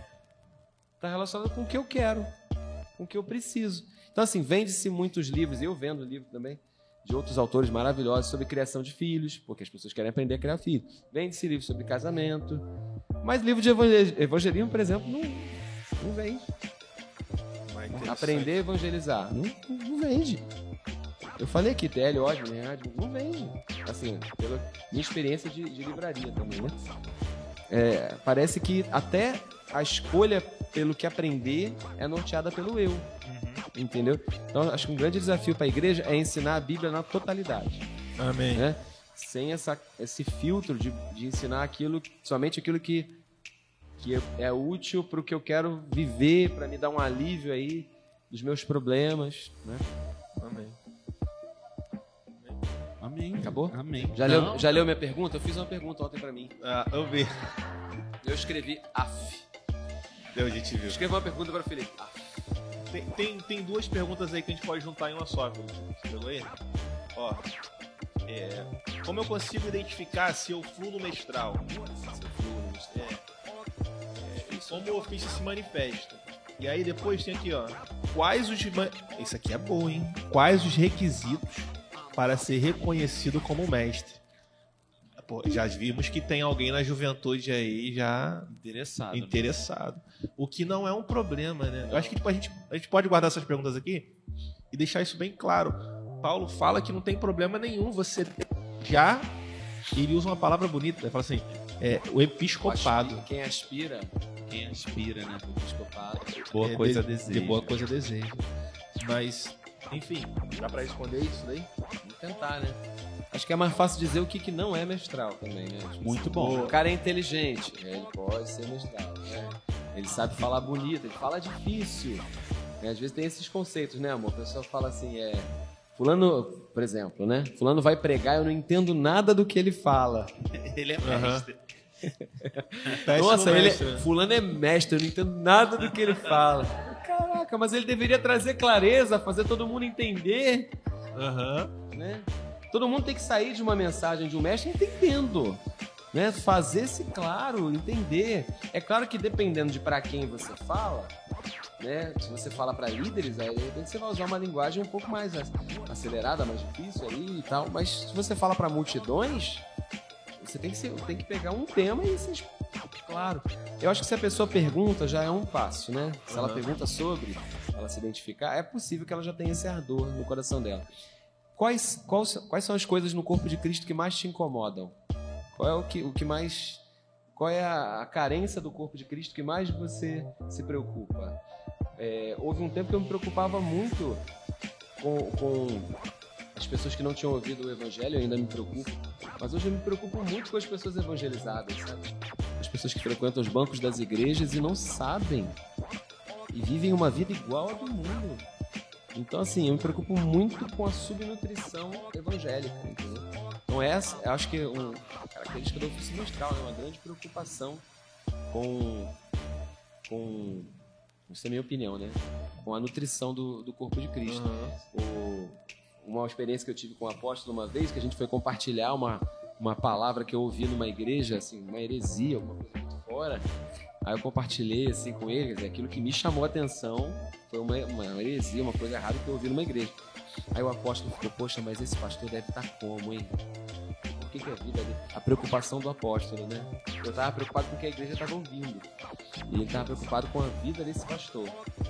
Que estava, poxa, como ele deve estar para estar pregando assim e tal. Então, assim, a gente vê qual é a situação no corpo de Cristo que é que arde no teu coração. Quem sabe a, a- o, o clamor, né, para você resolver tem a ver com, com o teu chamado. Acho que é, é por aí. Acho que tinha mais um detalhe na pergunta, né? Como identificar seu fluxo. Ele fala assim: quais são os pré-requisitos? Cadê? Flu? pré-requisito para você ser reconhecido igreja? você ser reconhecido como mestre, acho que pode abranger, né, pra todos os outros É. ofícios, né? Você tem que é, continuar, né, servindo a igreja. Eu, eu já fiz de tudo nesse lugar, gente, né? Eu fui batizado aqui, onde você tá. Por, Muito bom. tem a minha história aqui nessa casa, né? Batizado com o Espírito Santo É, ou com o, nas, na- águas, com aquele, uma bacia de água, o presbítero Messias segurando o jarro, o apóstolo jogando água na minha cabeça. Batizado aqui. É, então eu tenho. Às vezes você olha assim, né? Poxa, Felipe, o ministério dele. Eu prego há 20 anos, desde os 16 anos.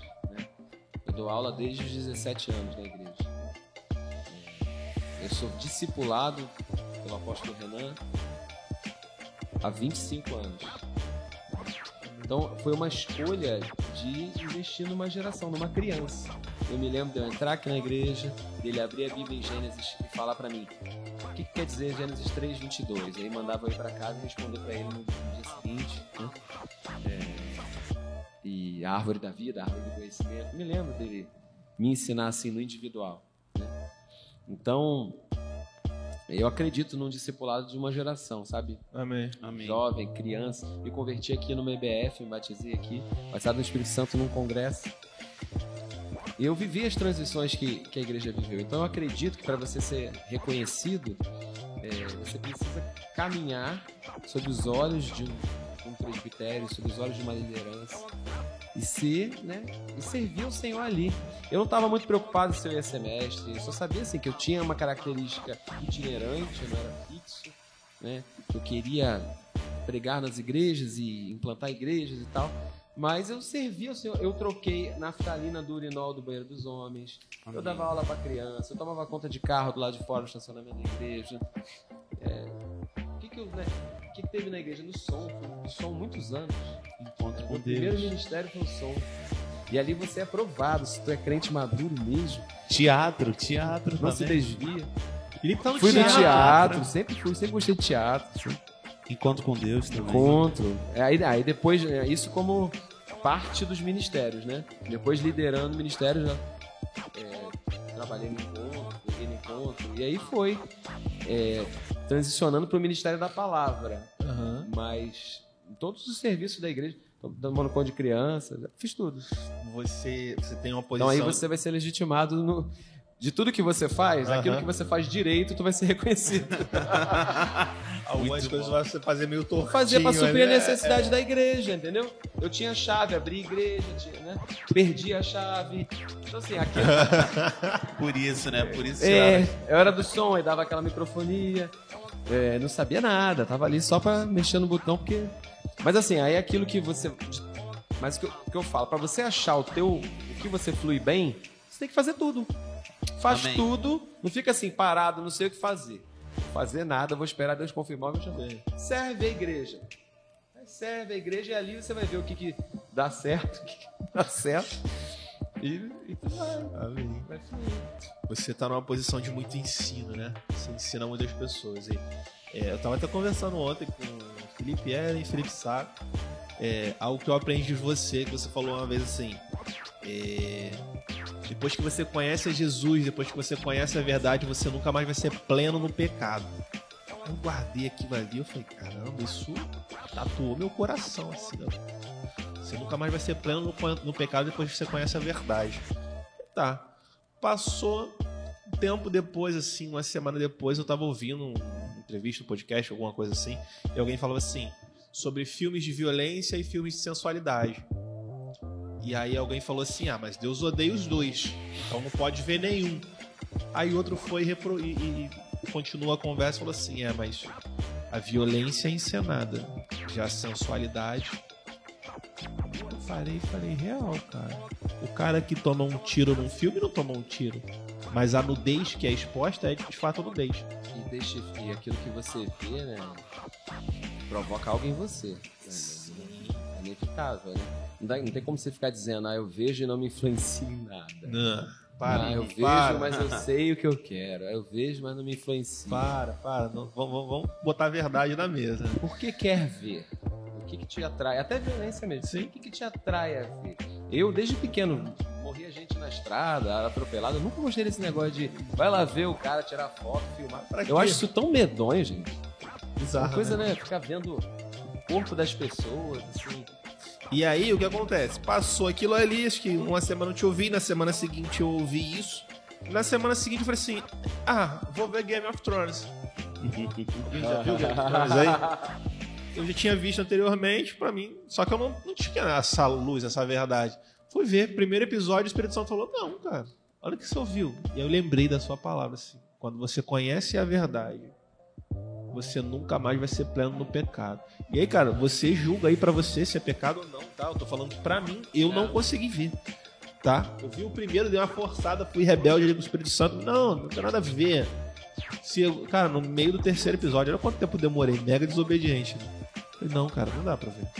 Não tem condições de ver, eu não posso ver. Mas Importante essa sua fala. Não deu pra ver, tive que parar Hoje de a ver. galera acha que tá, tá podendo. Não, não deu. Eu, eu, eu, Hugo, não dei pra ver, julgue você, tá bom? Mas assim, você ensina muito. E você falou que é, é discípulo do apóstolo, né? E com ele você aprende muito. Mas o que, que você já aprendeu com essa geração, assim? O que alguém daqui, de repente, já te ensinou? Essa aqui tem que pensar. Olha, o, amor dos irmãos, o amor da igreja. né? Eu tive momentos aqui que eu tive a perda né, de um amigo muito próximo. E a, a igreja me deu tanto abraço naquele dia.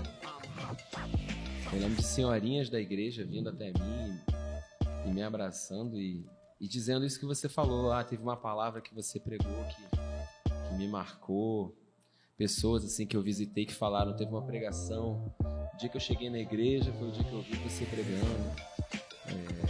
É, são muito, são décadas, né? Várias pessoas. Confirmando, dizendo, olha, continua, isso que você está fazendo. É uma coisa, coisa simples, né? Que eu ouço do corpo de Cristo dizendo assim, continua. Você pensa que o que o pregador não precisa ouvir isso, né? Mas assim, a gente é muito atacado na alma, né? De, acreditar que não tá valendo nada, que não tá adiantando nada, que ninguém tá ouvindo aquilo. Eu fiz uma jornada bíblica na internet, no Instagram, 39 lives dos livros do Antigo Testamento. Então tinha dia que tinha 20 e poucas pessoas no começo, nas últimas tava dando duas de, de audiência, três. Aí teve um irmão, cara, que veio na igreja e apertou minha mão, eu não sabia o nome dele. Ele me deu a paz do Senhor e falou, eu tô assistindo você. Cara, isso aí é. É incrível, é sensacional. Você. Você tem alguém que tá vendo. Pra aquela pessoa faz sentido. Então o que eu, o que eu aprendo com a igreja, com Cristo, é assim, é que vale a pena, né? Sempre tem retorno. Quando a palavra é pregada, né? Isaías 55 diz que ela não volta vazia. Ela, ela produz o fruto para qual ela foi enviada. Não voltou vazio para você. É, a gente já teve experiência, né, de palavra pregada ter fruto, você Uhum. falar, olha, pratiquei, vivi. É, é a maior recompensa. Então, deem feedback, não só pra mim, pra toda palavra que você ouvir, que, poxa, que fez, fez diferença na minha vida. Eu preciso saber. Né? Confirma dentro do meu coração. Você não sabe como é difícil, às vezes, ir pro púlpito e ter que dizer algumas verdades, né? E é muito bom quando vocês vêm retornam e falam, olha, aquilo ali eu, eu já ouvi inúmeras pessoas que decidiram, né? Sair de emprego, se casar, é, ou não se casar, ou interromper relacionamentos. É, quando você prega muitos anos, é assim, né? Tu vê a história de pessoas, porque a minha história, muitas decisões eu tomei após pregações. Né? Muitas decisões eu tomei depois de um domingo à noite. Então é muito bom quando a pregação ajuda numa tomada de decisão. Então eu acredito que eu sou, eu sou muito ensinado pela igreja quando eles trazem esse retorno para mim. Pergunta aí é boa, Felipe. Peraí. Última já? Não, a última que chegou ali, ó. Manda aí. Sim ou não? Você identifica nos, nos dias de hoje algum mestre em nossa igreja? Sim. Amém. Mas assim, identificar é o mais fácil, assim. Aham. Tem, tem gente adolescente que você vai identificar, mas entre isso e a jornada da pessoa até ser o momento de ser apresentado para a igreja, tem um processo, entendeu?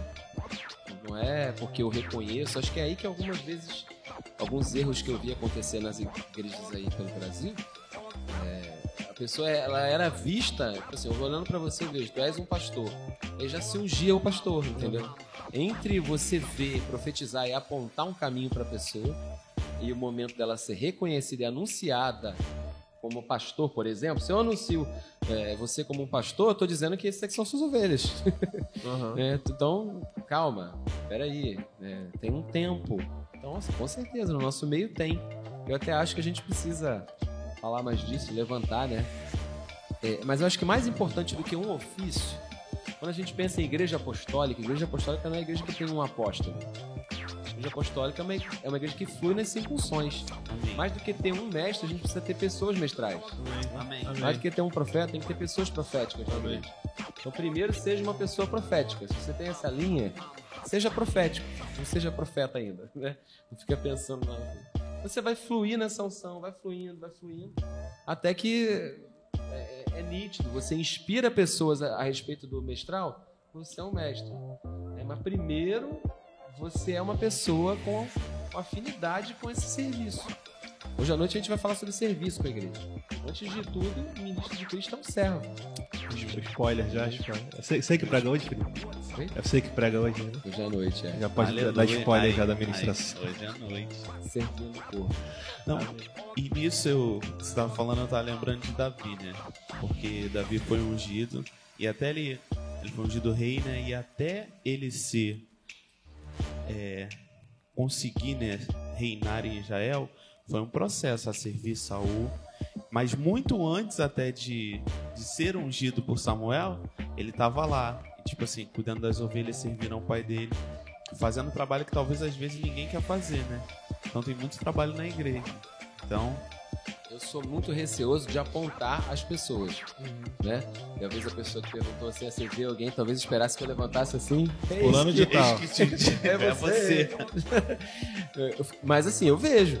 né? Não só para ofício mestral, eu vejo evangelistas, vejo profetas, vejo apóstolos, vejo maridos, vejo pais, né? Amém. É, a igreja apostólica é a igreja que envia. Não envia só para. Antigamente eu achava que envio apostólico era para abrir igreja. Né? A gente, nossa visão, porque a gente só conhecia o ministério pastoral. Então, para a gente, envio apostólico é enviar para abrir uma igreja. Mas hoje eu acredito que apóstolos enviam para o mercado de trabalho, enviam para ser comerciante, envia para ser empresário, envia para ser juiz, envia para ser professor, envia uma igreja apostólica, uma igreja que é enviada para a sociedade. né? Então, assim, eu vejo pessoas, mas eu fico receoso, eu só falo se, se Deus confirmar que é para falar, porque eu não sei como a pessoa vai lidar com aquela informação. Ela tem que receber a informação no momento certo. É para se preparar, é para buscar confirmações, né? A minha voz, eu sei que é uma voz de autoridade, né? então assim, eu não quero falar e a pessoa tomar aquilo, eu quero que ela verifique. Aquilo tem que confirmar, tem que fazer sentido para ela. Eu quero que ela tome assim como única voz. É como eu disse, eu ouvi profetas e, e mais profetas falando que eu era evangelista, outro falando que era mestre. Mas nunca teve quem falasse outra coisa, mas é, tipo assim, não é a pessoa que falou. Ah, vou ficar com a palavra de quem tem mais autoridade. Não é a pessoa que falou, é aquilo que faz sentido dentro de você. Então, às vezes eu não falo porque eu não quero é, que a pessoa entenda errado ou, ou antes do tempo, ou tome a minha palavra como única, né? Eu acredito que esse tipo de decisão de, de- de destino é um presbitério que aponta, né? É uma concordância. A gente conversa às vezes, né? Com um presbitério assim, o que, que a gente está enxergando, novos ministros e tal, e a gente e, e procura ter uma concordância sobre o que a gente está vendo. Né? Mas assim, quando Deus direciona, eu falo também. Eu já falei esses dias para um, um evangelista que eu vi. Mas é, apontei, falei, não, eu vejo, vejo marcas. Mas quando eu falo isso, eu não estou dizendo que eu vejo um evangelista, eu vejo uma pessoa evangelística. Hoje é uma pessoa evangelística. Existem pessoas evangelísticas aqui. Né? Mas não quer dizer que vai ser um evangelista de ofício. Pode ser que sim. Pode ser que se confirme lá na frente. Amém. Por aí. E aí, pra gente fechar, por causa do horário, Sério? é. Queria que você deixasse uma palavra. Tem aí, Felipe? Quer tem mais um antes disso? é, não, mas isso é rápido. É possível ter dois ofícios? Porque falou aí e perguntaram. É, biblicamente sim, né? Biblicamente, por exemplo, Atos 13 fala que eram profetas e mestres. Poderia... Aí fica confuso, né? Poderia ser que tivesse um grupo de profetas e um grupo de mestres? ou que todo mundo fosse profeta e mestre, ou alguns deles, né? Paulo, acho que na, na, no início da carta de Romanos, em Coríntios também, ele se apresenta como pregador, apóstolo e mestre. Nossa, se alguém acumulou, Paulo acho que acumulou. É, e eu acho que. E, e Efésios 4,11 também dá margem quando ele fala pastor e mestre. Okay. Ali tem uma linha que interpreta que existem quatro ofícios. Eu não, não concordo, né? Tem uma linha que acredita que são quatro e que o último é pastor e mestre. Todo pastor é um mestre. Eu já não acho, que não, não funciona sempre assim. E, e aí, os que defendem isso acreditam que não existe o dom de mestre, que ele está embutido ali em outro. Mas em Atos 13 mostra o mestre sozinho. 1 Coríntios também tem uma citação de mestre sozinho. Então, assim, existe o mestre sozinho, que é só mestre, mas existe, na minha opinião, pelos textos, aquele que, aqueles que são profeta e mestre, ou apóstolo e mestre. É quase horóscopo, né? É o, o apóstolo com ascendência em mestre. Tá Muito bom. Ah, deixa eu só fazer outra, outra, última, que essa também que eu queria fazer. Que... Ninguém vai perguntar sobre a Camila, não, gente? Não, a, a Camila, Camila vai... aí. Calma, a Camila guardar, tá, guardar. tá pra segunda tá temporada, tá a Camila, ah, só ela. Entendi. Ah. Como eu conheci essa pessoa linda, como é que eu pedi em casamento. É, eu não, quero saber, só quer saber de ministério essa galera aqui. Não. Glória a Deus, glória a Deus. Qual material você indica para para pessoa que quer conhecer mais sobre mestral e tal?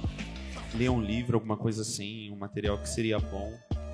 Sobre o pessoa... ofício mestral tem muito pouca coisa. Sabia, né? Ministério Quinto não tem muita coisa, né? Mas mestres para você ler e, e, buscar, né, cara? Eu, eu gosto de ouvir Luciano Subirá no Brasil, né?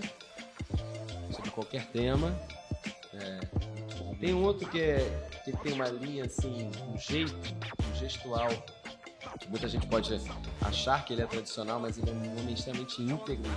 É o Hernandes Dias Lopes. Excepcional. É um senhor, mas com uma autoridade, com uma propriedade para falar. Hernandes Dias Lopes, tá? Pra, pra galera nova conhecer. É, são, são dois que eu ouço bastante, assim que ensina, né, você a pregar com início, meio e fim, que eu acho muito importante. pregar com sequência, né? E ensinam você a amar Jesus através da Bíblia, né, cara? Deus, a maneira como Deus mais fala comigo, sabe? Sei que muita gente é edificada com música, né? É uma linguagem que alcança as pessoas. Mas as minhas maiores experiências com Deus são lendo a Bíblia, e aí eu me ajoelho, e aí eu sou confrontado, sou transformado, Ali eu encontro coisas que eu falo, meu Deus, eu estava errado, é lendo a Bíblia. Então, Amém. Como ele fala comigo, como ele comunica. Então eu acredito que, que você deve ter essa experiência né, de amar a Deus através da Bíblia, através das Escrituras. Amém. Aleluia. E aí, para fechar, você poderia deixar uma palavra aí mais, mais ampla para a juventude, é, através da, da visão de um mestre, da fala de um mestre, para que a gente flua, flua nisso, Amém? Para que a gente ame a Bíblia, para que a gente ame a palavra, para que a gente tire um tempo para ler, meditar na palavra de Deus. É, a Bíblia ela vai te livrar do erro. Né? A Bíblia vai. O Salmo 119 diz que é, como que um jovem vai conservar puro o seu caminho, observando segundo a tua palavra. Amém. Salmo 119. Guarda né, a palavra no, no teu coração para você é, fugir do pecado, evitar o pecado, para você fazer a coisa certa, para você santificar. É, e, e, você vai na contramão do mundo, entendeu? Você não vai, você não vai agradar a maioria. Nós precisamos de pessoas que tenham absolutos, tenham certezas, porque no mundo de hoje tudo é muito relativizado. Entendeu? As pessoas acham que ah, isso aqui a igreja condenava, mas agora a gente pode rever. Ah, isso aqui a gente pode mudar é, o mundo perdeu seus absolutos. É, o que é homem, o que é mulher, o que é papel do pai, o que é papel da mãe, a família. O mundo perdeu seus absolutos, entendeu? Só que a, a, a Bíblia, ela, ela, nós precisamos de absolutos, nós precisamos de referências. Quando você está num deserto, você fica perdido porque você não tem ali uma árvore, um rio para você guiar sua localização no deserto, porque se você gravar uma duna, de noite ela já mudou de lugar, a areia já dissolveu. Para você ser conduzido no deserto, você tem que olhar para o céu. Amém. Que é a única coisa que não muda. Amém. Então, o, o mundo de hoje é um mundo de relativização, é um mundo de areias movediças. E você precisa nortear a tua vida pelos absolutos. Para de relativizar, para de, de abrir mão, sabe? Por causa de uma amizade, por causa da galera que tá ali rindo junto com você, todo mundo concorda, aí você fica quieto, não fala o teu posicionamento, né? você fica com vergonha de, de falar, olha, mas eu vejo de outra forma. Tem uma experiência para fechar? É, de estar tá no meu ensino médio, isso eu sei que essa geração de agora, a geração de vocês, vai pegar uma escola muito pior nesse sentido, um mundo muito mais corrupto, um mundo muito mais imoral do que o meu. Mas eu me lembro em 2000, ano 2000, meu ensino médio, eu, eu declarei publicamente que eu ia me casar virgem. Né, numa turma, no meio dos garotos. A professora fez um debate sobre virgindade, se era até o casamento ou não aula de ética, filosofia, e aí eu fui o único, o único. Tinha outros crentes na turma, mas eu fui o único que não ia perder a virgindade antes do casamento. Eu falei. E as meninas também, ninguém queria defender esse ponto de vista. Ela falou, então quem é a favor e quem é contra? Fiquei eu contra tudo. No ano 2000. Você imagina em 2021, com o teu posicionamento. Né? É, quando acabou, quando acabou o debate, né? E no debate não tem vencedor e vencido, né? A professora fica ali neutra. Quando acabou, os meninos falaram. É, parabéns pelo seu posicionamento tal. Um deles não conseguiu terminar o ensino médio porque engravidou uma garota. E quando eles precisavam de alguma coisa espiritual, não era, eles não procuravam aqueles crentes meia tigela que não se posicionaram. Era a mim que eles procuravam. Amém. Amém. Quando eles estavam com algum problema espiritual, quando eles queriam pedir oração, quando eles queriam perguntar alguma coisa da Bíblia, era para mim que eles procuravam. Eles não iam procurar aqueles crentes que na hora se posicionar não tiveram coragem. Então você precisa entender que só o fato de ser cristão, você já é contra a maioria. Amém. Você vai contra o mundo. Acho que a gente precisa voltar a falar disso. Você vai contra a maioria. Você tem que nadar contra a maré. E, a gente precisa preparar essa geração para um mundo muito pior. Um mundo abominável. Um mundo muito mais devasso, muito mais corrupto. Mas você precisa ter absolutos. Quais são as suas certezas? Não é tudo relativo, não. Você precisa ter certezas. Quais são as coisas que você tem certeza? Dessas coisas você não abre mão. Amém? Amém. Amém. Obrigado. Aleluia.